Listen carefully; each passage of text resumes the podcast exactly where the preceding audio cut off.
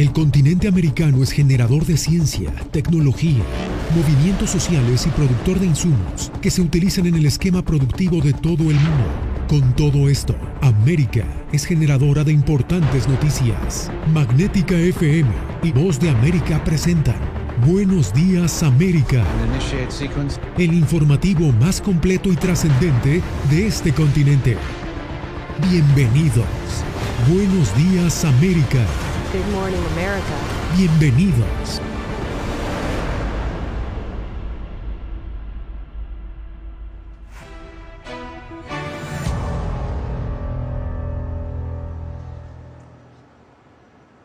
Hola, ¿qué tal? Bienvenidos a El Mundo al Día. Les saluda Natalicia Lasgoitero. Estados Unidos registró más de un millón de nuevos contagios de coronavirus en las últimas 24 horas, un récord mundial desde que comenzó la pandemia, según las autoridades de salud. José Pernalete con los detalles.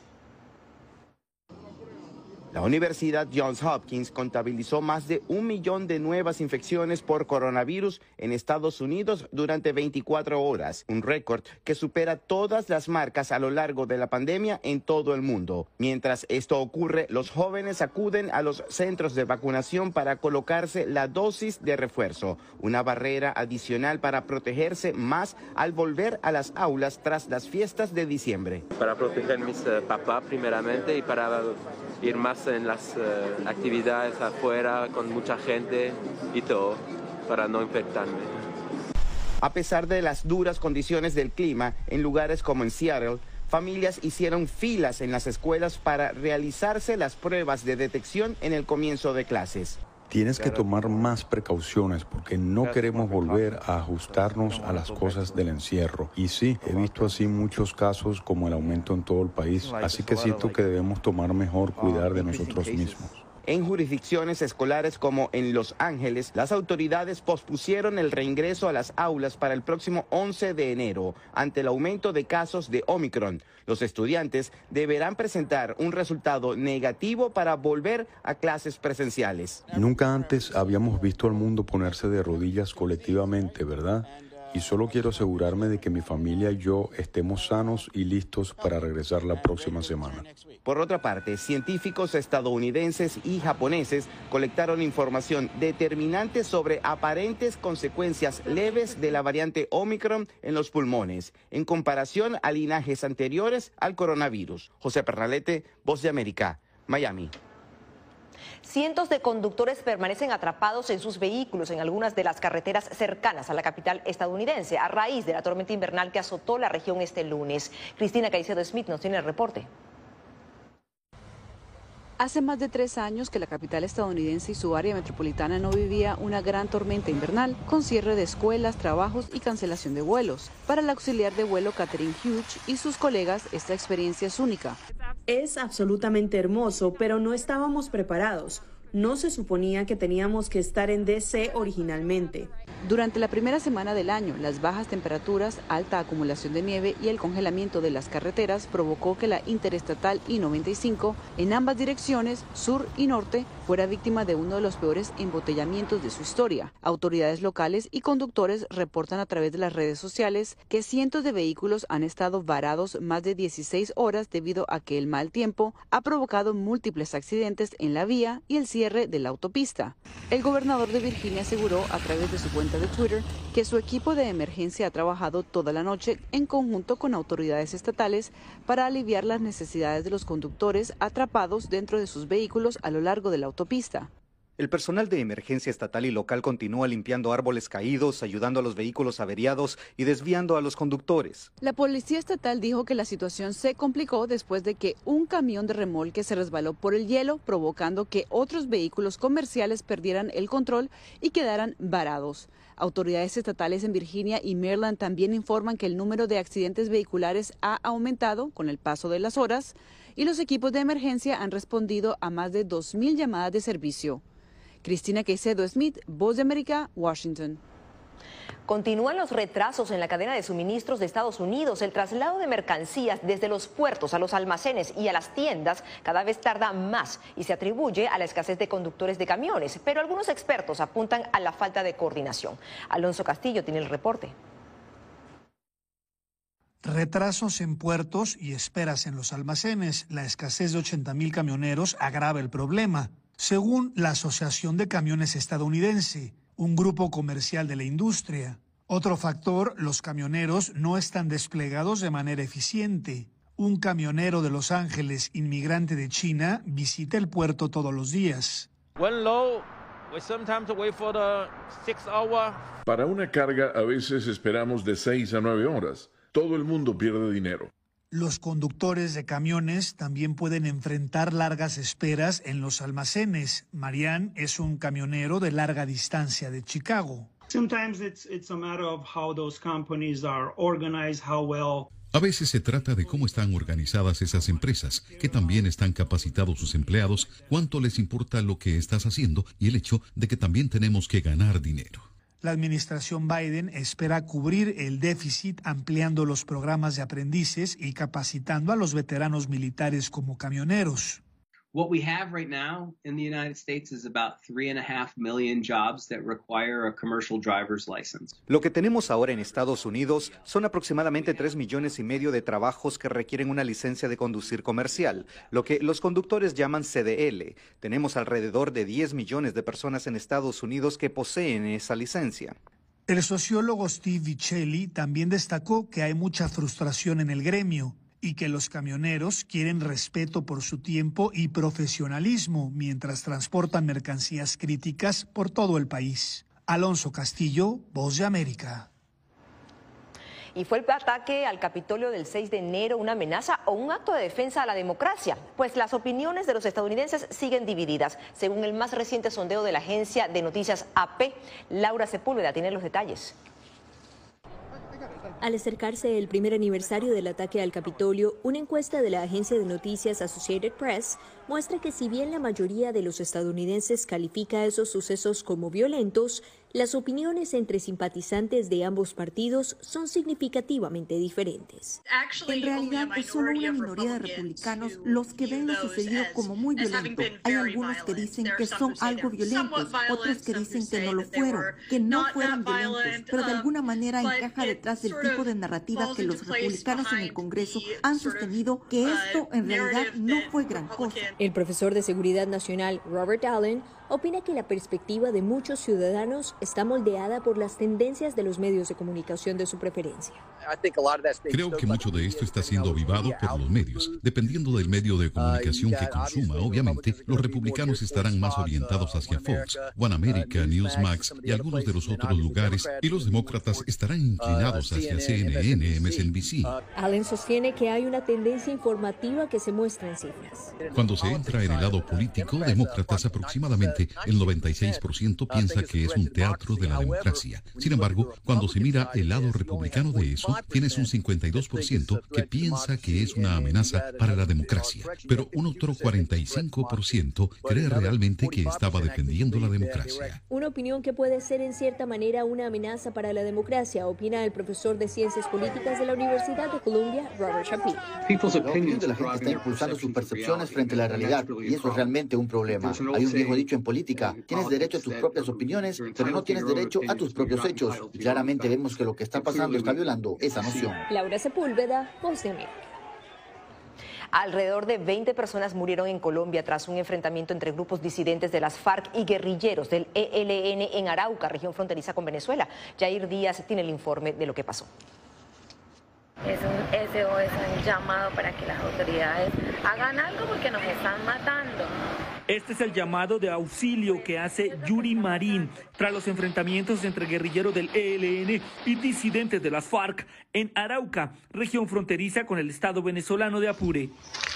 Sabemos que detrás de los homicidios de las últimas horas existe este fenómeno de grupos armados que se están enfrentando y buscando asesinar a miembros de sus milicias o también generar intimidaciones en la, en la sociedad y en la población civil. Para la Defensoría del Pueblo, alrededor de 10.000 personas están en riesgo por encontrarse en medio de este conflicto armado en los municipios de Tame, Fortul, Saravena y Arauquita. Esta grave situación de orden público ha generado también el desplazamiento forzado. Hicimos un llamado para la activación de los planes de contingencia que permitan atender a la población afectada para salvaguardar y proteger su integridad y su vida. La ONG Indepaz recuerda que este territorio ha sido fuertemente azotado por la violencia y usado como corredor para las rutas del narcotráfico. Estos grupos se van a debilitar y se desprestigian cada vez más, pero la población, la tranquilidad y la perspectiva de la paz entran en un camino de zozobra a comenzar este año 2022. 600 militares llegarán a Arauca para fortalecer la seguridad de ese departamento por orden del presidente Iván Duque. Jair Díaz, Voz de América, Bogotá. Más adelante, Venezuela arranca el año en saldo rojo. Les explicamos después de la pausa.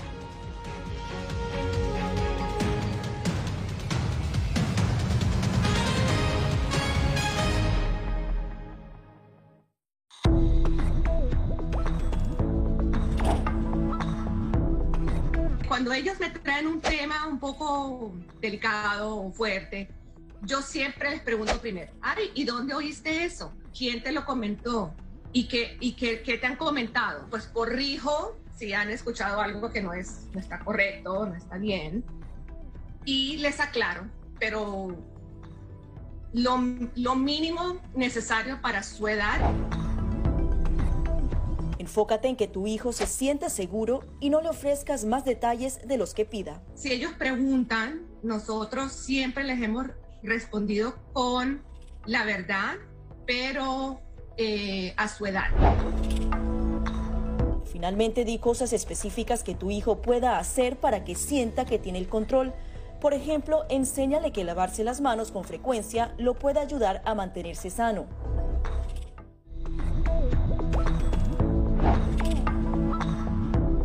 No permitas que interactúe con personas o animales fuera de la casa. Si una persona de la casa se enferma, evita que tenga contacto con tu mascota.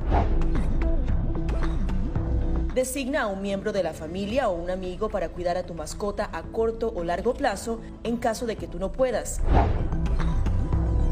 Limpia sus patas una vez que regreses a casa, pero no uses productos tóxicos para ellos como toallitas desinfectantes. Usa champú para bebés y aceite de coco en sus patas si notas picazón o sequedad. Prepara un kit de emergencia que incluya un suministro de medicamentos por 30 días y al menos dos semanas de alimentos y otros suministros. Asegúrate de que todas las mascotas lleven collares y etiquetas con información actualizada como nombre, número de teléfono y necesidades médicas urgentes.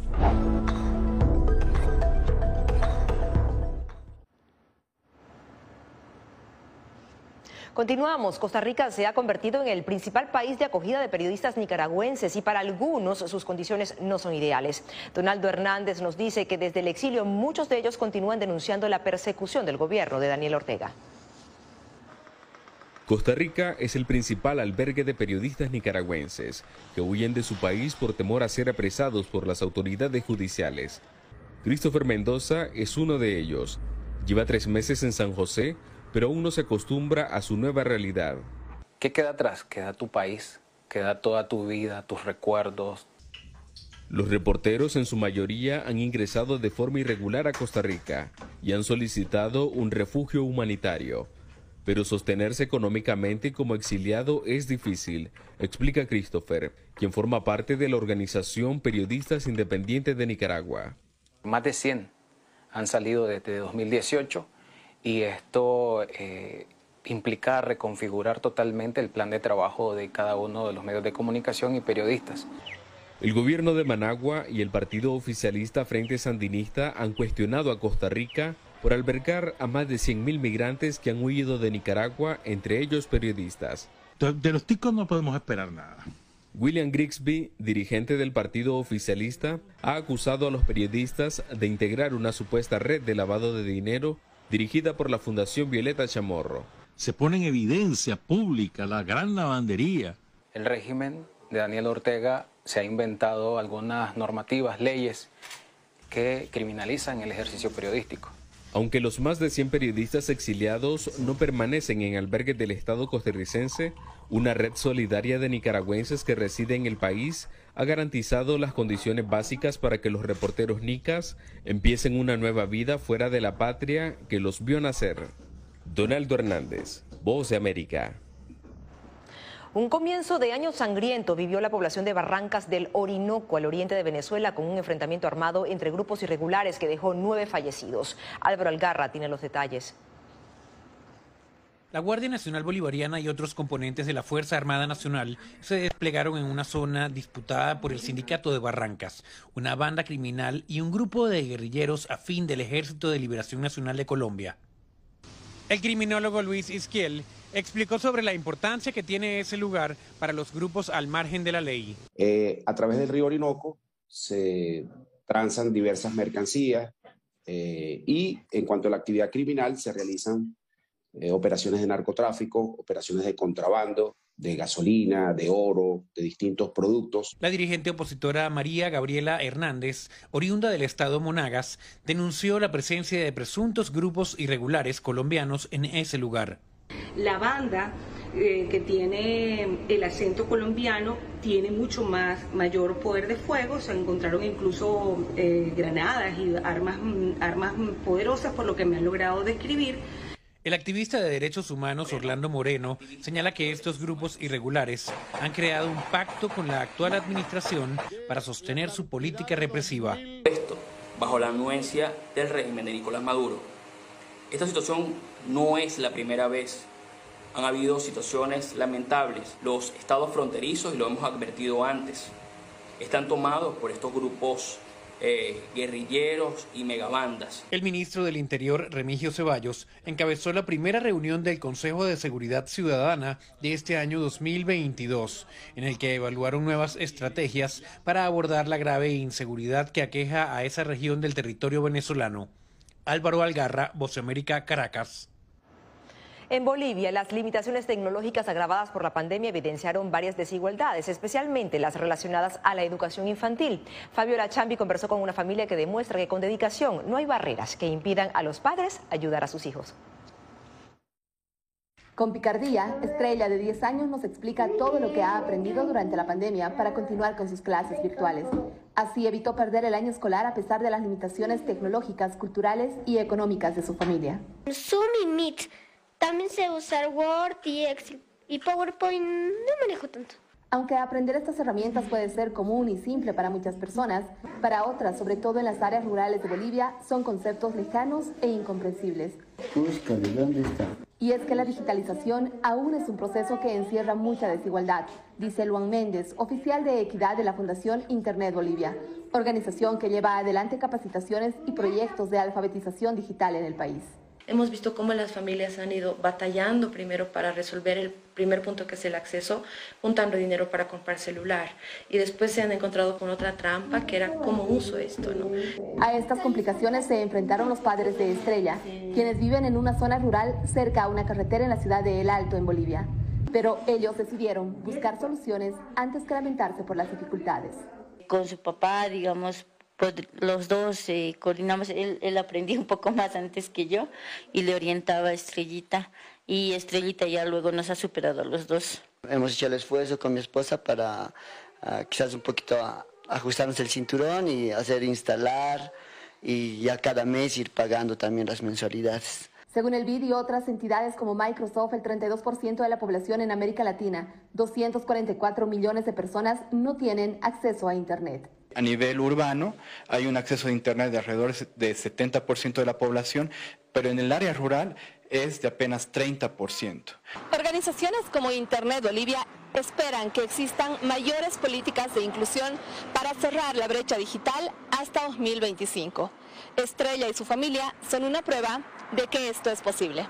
Fabiola Chambi, Voz América, La Paz. Una pausa. Al volver, afectados por el volcán de La Palma buscan reconstruir entre las cenizas. No se vayan.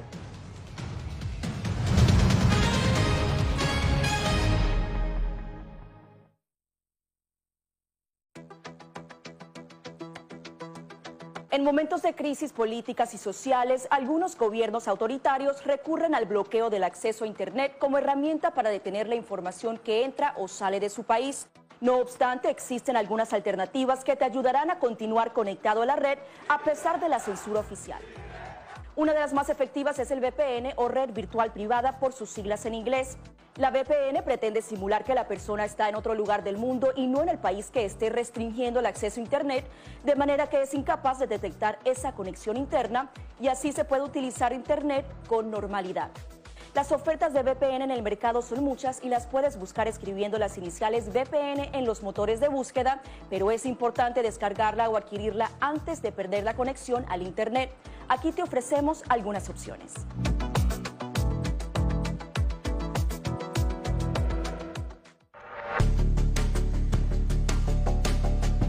Durante el brote del COVID-19, los estafadores pueden tratar de aprovecharse de personas vulnerables a través de diversos métodos que van cambiando con frecuencia. Es posible que lo contacten por teléfono, correo electrónico, mensajes de texto, correo postal o redes sociales. Ten cuidado con ofertas de kits de supuestas pruebas caseras, curas milagrosas o pruebas inmediatamente accesibles. Response Act has made coronavirus testing more accessible immediately. Tras un desastre, organizaciones caritativas falsas aparecen afirmando que tienen vínculos con otras reales. Siempre verifica que la organización sea legítima. Alguien que asegura que trabaja en el gobierno puede pedirte tu información personal o intentar cobrarte cuotas falsas para así ingresar tu cheque de estímulo.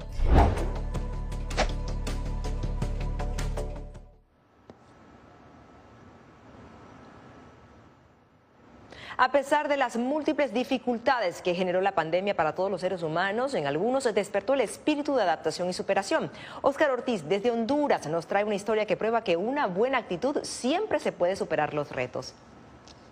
Yo no sabía hacer absolutamente nada de esto, nada, nada. ¿Cómo lo aprendió? Ah, este es un don que Dios me dio. Y lo descubrió en medio de las necesidades que trajo la pandemia a la vida de José Guzmán. Antes de la crisis de salud, era un empleado de oficina el súbito cambio de vida lo llevó a emprender un nuevo camino, que lo llevó a descubrir su talento como artesano. Sí, hay unas cosas que nosotros hemos innovado, que hemos hecho nuevas. Em, esas las, las, las, iniciamos así, este, poniéndose, o sea, agarrando impulso uno porque la necesidad es cosa seria.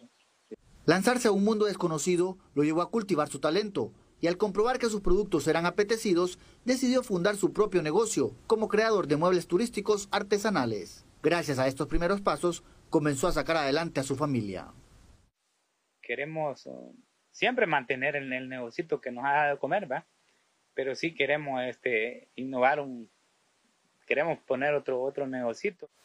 Pero para José y su familia no solo se trató de innovar, sino de diversificar pues en medio de la pandemia otro obstáculo amenazaba con poner freno a su persistencia. Pero fue su sentido de adaptación el que una vez más lo ayudó a salir avante. Bueno, este, tuvimos que ir a sembrar maíz, entonces, este, pero gracias a Dios este, nos, nos ha ido bien.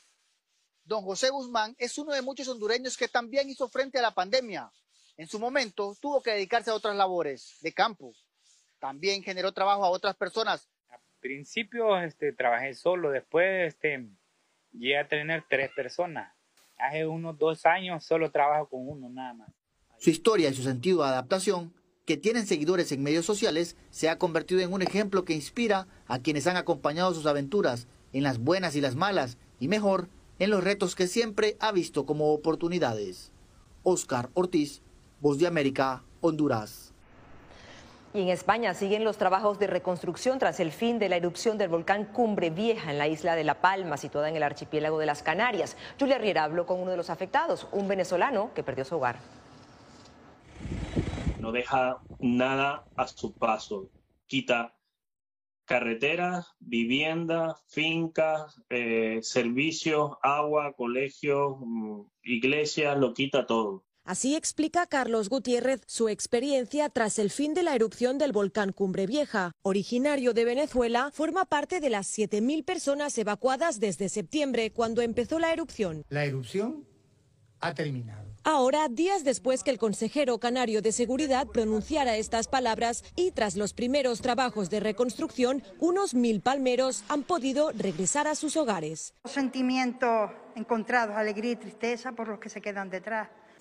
Sin embargo, la emergencia en la isla continúa. Carlos es uno de los palmeros que no puede regresar a su hogar. La zona donde estaba situado, en el municipio de los Llanos de Aridane, desapareció bajo las coladas de lava. Es bastante complicado eh, ahora mismo ni siquiera saber o orientarte un poco de dónde estaba tu hogar. Ya ahora todo es lava. Y aunque hay mucho trabajo por delante, no hay muchos sitios en el mundo que se ha tratado de trabajar sobre las lavas y sobre todo sobre lavas de esa potencia.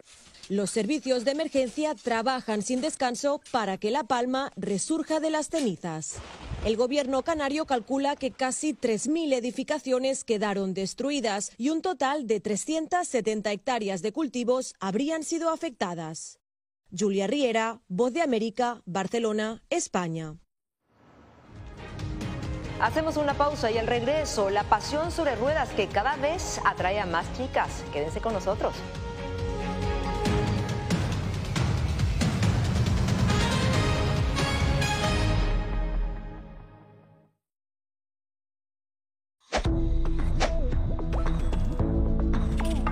La Organización Mundial de la Salud asegura que las mascarillas son esenciales para eliminar la transmisión del nuevo coronavirus y salvar vidas. Por ello recomienda su uso cuando se está en lugares concurridos, donde no se pueda mantener el distanciamiento social y en lugares con poca ventilación.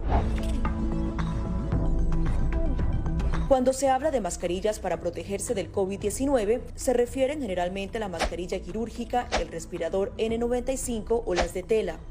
Las mascarillas quirúrgicas planas, rectangulares y desechables protegen al portador de gotas de partículas grandes del virus e impiden que los enfermos la esparzan cuando tosen o estornudan. Los expertos advierten que solo deben ser usadas una vez. El respirador N95 de forma oval y más ajustado a la cara tiene una válvula de exhalación que ayuda con la humedad y el calor cuando respiramos. Además de filtrar partículas grandes, puede impedir que pase el 95% de las partículas pequeñas de virus y bacterias. Ante la escasez, muchos han recurrido a hacer sus propias mascarillas y en efecto los expertos confirman que estas mascarillas caseras pueden ser efectivas. Las mascarillas nos pueden servir como una barrera aislante para las secreciones, pero tener mucho cuidado porque hemos visto gente que eh, usa la mascarilla, pero al acomodarse la mascarilla se está tocando la cara, y eso es justamente lo que queremos evitar, es que la gente se esté tocando la cara en estos momentos porque cuando uno está en lugares públicos puedes estar pasando la mano por una superficie que ha sido tocada por otras personas y que puede estar contaminada y luego sin querer eh, te puedes llevar la mano a la cara. Para más información visita nuestra página web y síguenos a través de las redes sociales bajo arroba Voz de América.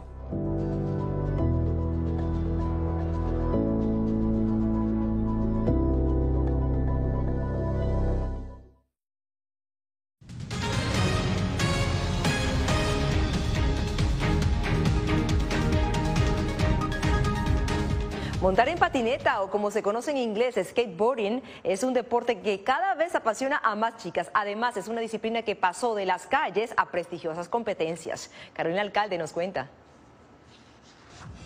Tras más de un año en casa debido a la pandemia, Angela Justice, de 11 años, quiso hacer algo nuevo y aprendió a andar en patineta una decisión que tomó a su madre por sorpresa. Yo estaba impresionada cuando ella dijo eso. Yo estaba como, ¿qué? Y luego empezamos a ver a otras pequeñas en el parque patinando. Yo estaba como, mira, ella lo está haciendo. Me gusta estar en persona, también probar nuevos trucos. Ángel es una de las docenas de estudiantes que aprendió a patinar gracias a un grupo llamado Cabras sobre Ruedas en el condado de Montgomery, en Maryland. Parece que hay más interés por parte de las chicas. Las chicas están rompiendo barreras en estos días, especialmente en las Olimpiadas, donde vemos a las niñas más pequeñas ganando los premios más grandes, ya sabes, ganando oro y cosas así. El cambio en el skateboarding es bien recibido por patinadoras profesionales como la atleta nacional indonesia Jimas Bunga. La joven de 15 años recuerda que la situación era muy diferente cuando se inició en el deporte en 2014 y ha roto muchos estereotipos en un país conservador. Todavía estaba dominado por chicos porque todas las chicas eran mayores de 18 años. Yo era la única chica más joven. Jimas es respaldada por su familia y especialmente por su padre. Eso es lo que hacen los patinadores. El hashtag es siempre patinar y destruir. Todo lo que pasa por encima de una patineta será destruido, incluidas las formas de pensar, estereotipos, como las mujeres deben permanecer en la cocina, escuchar a los hombres y no ser dominantes. Jimas se ha convertido en un ejemplo para muchas niñas en el mundo. Carolina Alcalde, Voz de América. Llegamos al final del Mundo al Día. Gracias por habernos acompañado. Les habló Natalie Salas Guaitero. Gracias por tu atención. Al momento estás enterado de lo más relevante en materia informativa en el continente americano y su relación con el resto del mundo. Esto fue Buenos Días América, una producción de Voz de América, presentado por Magnética FM.